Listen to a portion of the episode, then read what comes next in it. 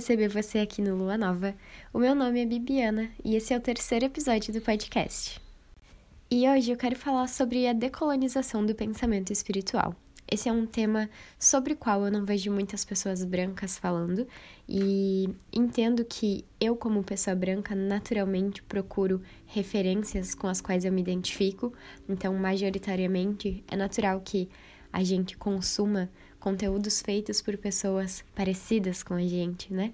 Mas é muito importante que a gente também se abra para consumir de quem está produzindo a partir do seu próprio ponto de vista. E aí eu cito indígenas, é, pessoas negras e pessoas de todas as esferas das quais eu não participo enquanto indivíduo. Mas de uma maneira ou de outra, direta ou indiretamente, sou filha, sou irmã ou simplesmente sou apoiadora. Sem, é claro, clamar o protagonismo.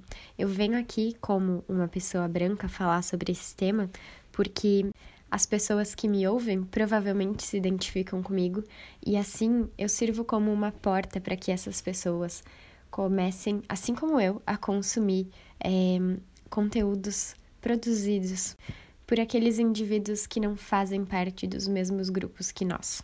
Para que, no fim, talvez seja uma utopia, um sonho muito distante, mas todos possamos pertencer ao mesmo espaço é, de verdade. Porque, em teoria, todos pertencemos ao mesmo espaço, mas, infelizmente, a gente vivencia muita separação. Enfim, eu trouxe esse episódio com o objetivo de refletir sobre os efeitos que a colonização teve e tem até hoje na nossa espiritualidade, na perspectiva que nós temos sobre a espiritualidade, sobre religião e de que maneira essa perspectiva afeta a nossa vida prática.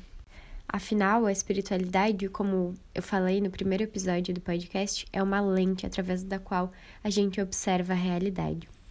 E um dos maiores embasamentos que eu busquei para escrever esse episódio foi o livro As Veias Abertas da América Latina, escrito por Eduardo Galeano. Eu li esse livro há uns dois ou três anos atrás inclusive acho que é uma leitura muito importante para todos os latino-americanos, para todas as pessoas, na verdade. E, embora eu não vá citar esse livro diretamente, eu quero citar uma frase dita por esse autor, Eduardo Galeano, que é assim: A primeira condição para modificar a realidade consiste em conhecê-la. E no livro As Veias Abertas da América Latina, ele conta a história da América Latina sob uma perspectiva não europeia, sob uma perspectiva centrada nos efeitos que a colonização teve para os povos latino-americanos, para os povos nativos daqui. E esse livro cobre uma sequência muito extensa de acontecimentos ao longo da colonização. E eu, sinceramente, pássaros. e eu sinceramente recomendo ele muito para todas as pessoas, porque esse livro mudou muito a minha percepção sobre a realidade e me trouxe um novo senso de pertencimento a essa comunidade latina. Apesar de eu desfrutar, sim, de privilégios brancos, ainda me orgulho muito em dizer que eu sou latina e que nas minhas veias correm o sangue de diversos ancestrais, provenientes de povos que, infelizmente, eu nunca vou vir a conhecer, porque eles foram aniquilados, destruídos, desprestigiados. E embora eu não seja o alvo das violências que até hoje maltratam os povos indígenas e também as populações negras do mundo inteiro, e honestamente todos os outros tipos de minorias, assim denominadas, é muito recorrente o sentimento de dor e também a idealização do que poderia ter sido de mim, da minha vida ou do Brasil, porque a minha vida provavelmente nem existiria. Enfim, se os homens europeus não tivessem tirado tanto de nós e daqui.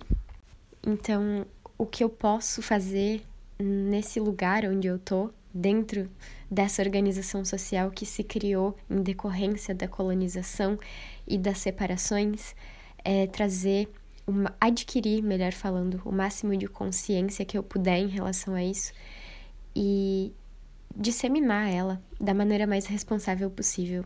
Então, desde já, eu quero dizer que vou me esforçar para ter uma comunicação muito respeitosa em relação aos povos e indivíduos que eu for mencionar nesse episódio e em todos os próximos, mas aceito ser corrigida e, inclusive, peço para que as pessoas o façam quando perceberem que eu cometi algum erro.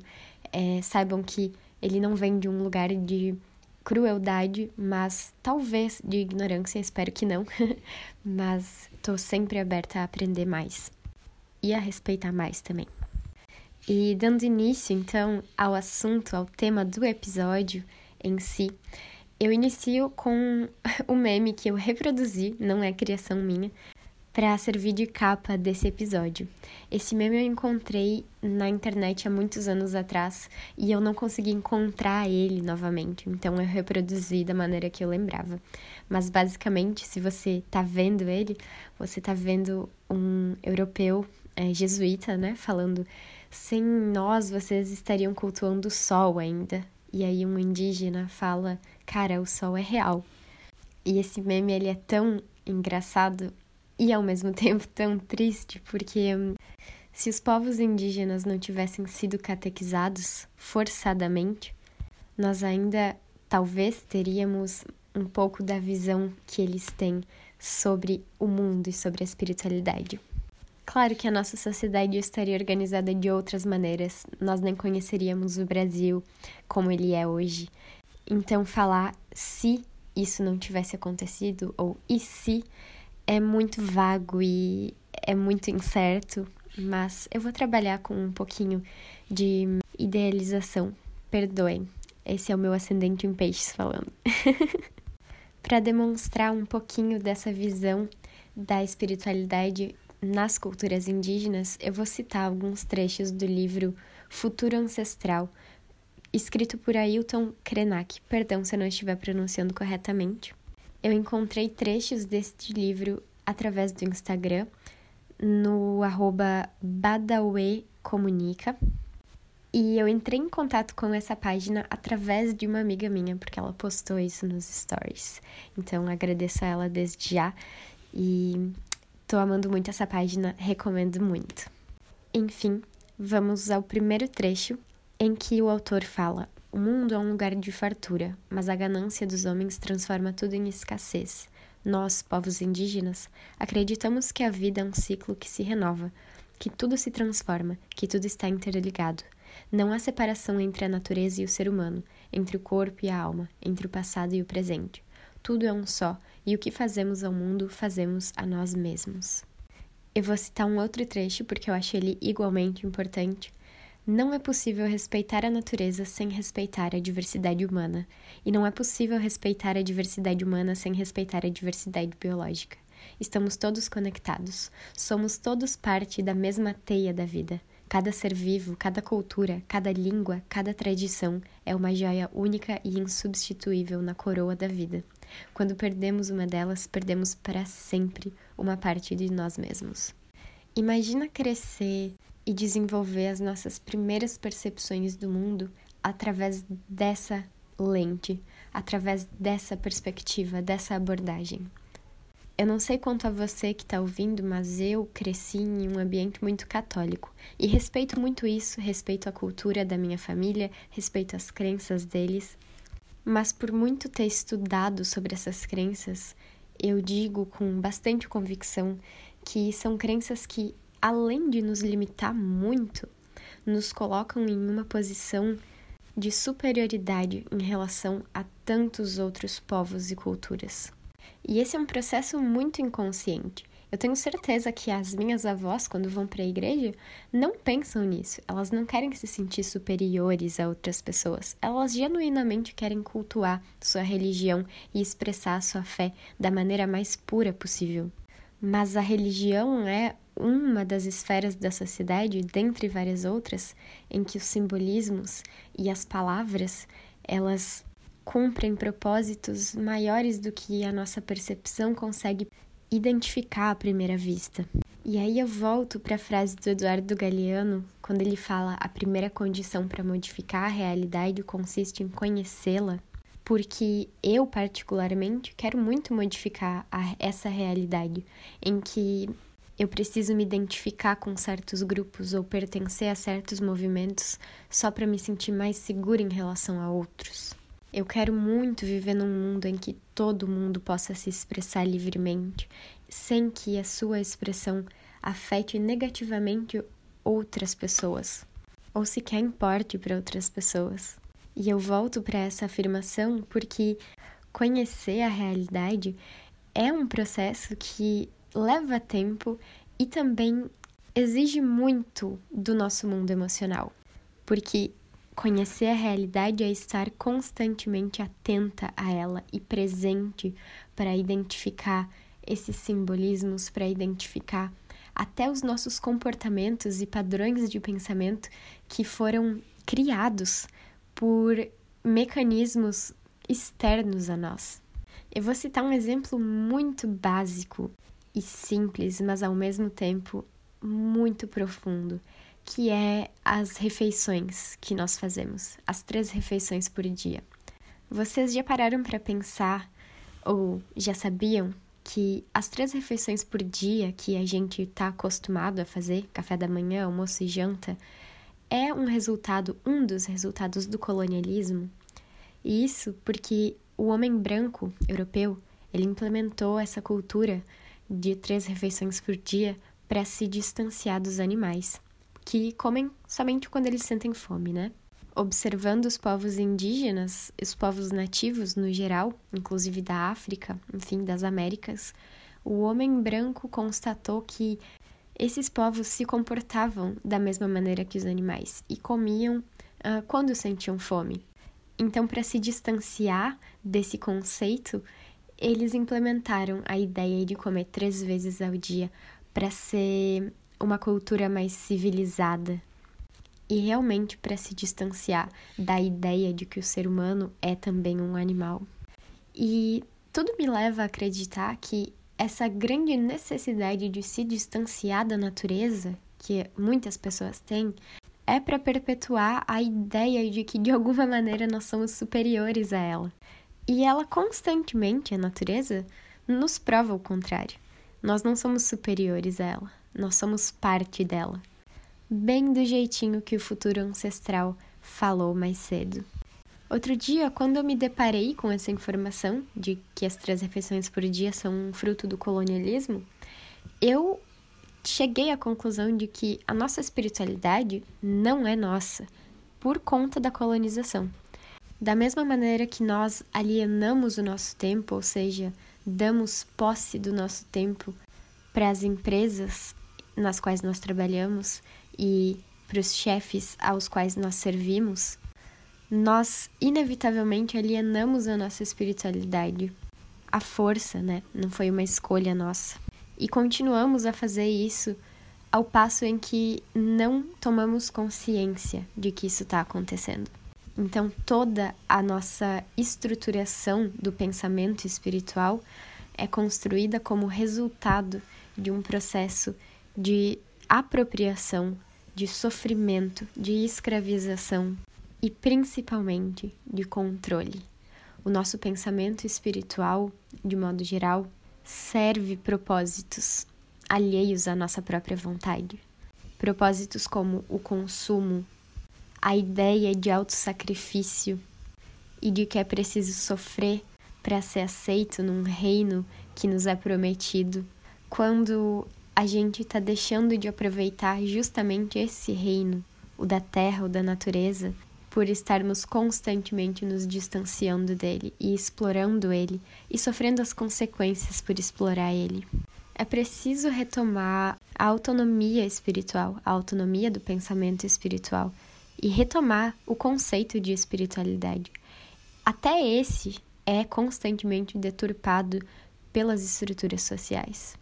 É preciso ouvir os povos indígenas, é preciso ouvir as religiões de matrizes africanas, é preciso medir o que faz sentido para nós e o que ressoa de verdade com o nosso coração. e parar de simplesmente consumir o que nos é dado ou imposto.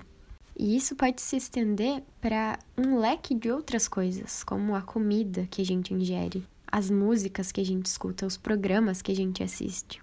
É preciso lembrar que nós somos parte da natureza. Nós somos dependentes da natureza para existir. Se o Sol não existisse, as condições de vida na Terra, se é que haveria alguma, seriam completamente diferentes. Se o Sol brilhasse menos, se o Sol ficasse mais distante, a nossa pele seria diferente, a, o nosso alimento seria diferente, a nossa cultura seria diferente. É preciso lembrar que nós fazemos parte disso. E achar que a gente está separado da natureza, das forças que a regem e, inclusive, das forças cósmicas que regem a natureza, como o Sol e os astros, é uma ilusão e um desperdício de tempo de vida. Enquanto a gente poderia estar trabalhando junto com a natureza, a gente está constantemente trabalhando contra ela, como se de alguma maneira a gente fosse se beneficiar disso. As ideias de que a natureza é desconfortável ou perigosa ou suja estão servindo a quem? E a que empresas, mais especificamente? E decolonizar o pensamento espiritual envolve questionar e requestionar várias e várias expressões de conhecimento. Uma delas sendo a astrologia, que eu vou citar brevemente porque a astrologia trabalha com a ideia de que os astros sim influenciam o comportamento humano. E já que somos parte da natureza, eu não entendo por que os comportamentos dos astros influenciam de fato o comportamento da natureza, mas não influenciariam os nossos padrões de comportamento. A Lua é um satélite que influencia as marés. Por exemplo, só para citar um exemplo, o Sol nem preciso falar, ele é como se fosse o maestro da orquestra da vida na Terra. E sem contar que o conhecimento astrológico existe há mais de 4 mil anos. Isso dá a informação que a gente tem registrada, fora o tanto de história que foi destruída pelo homem branco, surpreendendo zero pessoas. E me dói muito que as pessoas façam tanta piada com a astrologia, principalmente porque eu percebo que majoritariamente é o homem cis, branco, que se sente fragilizado quando alguém menciona astrologia. Com todo respeito, eu entendo que isso não faz parte da, do dia a dia até desse perfil de pessoas. E eu não tô, de fato, não tô atacando essa fragilização. Eu tô observando ela, porque é muito interessante para mim observar que muitas vezes a astrologia é um grande gatilho para pessoas com esse perfil ou que fazem parte de grupos onde este perfil de indivíduo governa. Porque, no geral, quem está falando de astrologia são mulheres, uh, na maioria das vezes, ou homens negros. Já vi muitos. E aí eu volto àquilo que eu falei no início do episódio. Nós estamos constantemente procurando consumir conteúdos de pessoas com as quais nós nos assemelhamos.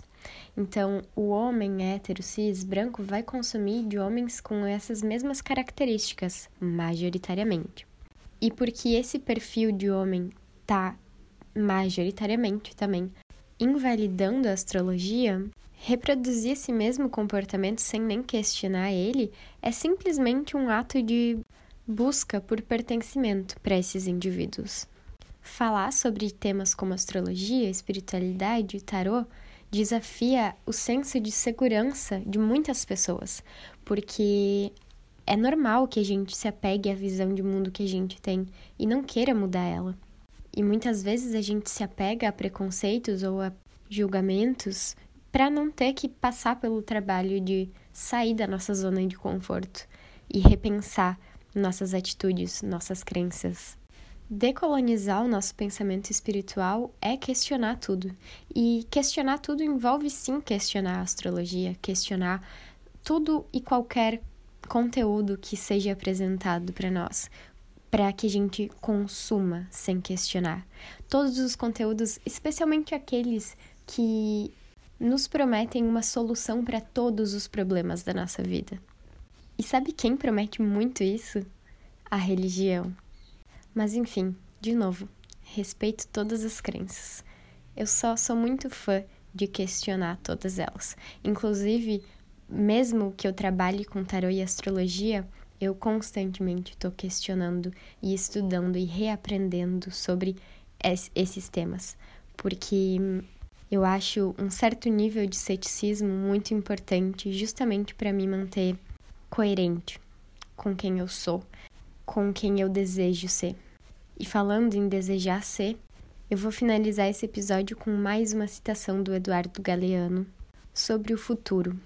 E vou deixar ela assim bem solta no ar para que esse episódio termine com um pouquinho de reflexão e também com um pouco de idealização e sonho. A frase é: devemos inventar o futuro, não aceitá-lo. Não temos que nos resignar às fatalidades do destino, porque a história pode nascer de novo a cada dia. Obrigada pela tua presença aqui no Lua Nova e te desejo um dia, uma noite, uma tarde, uma semana muito abundante.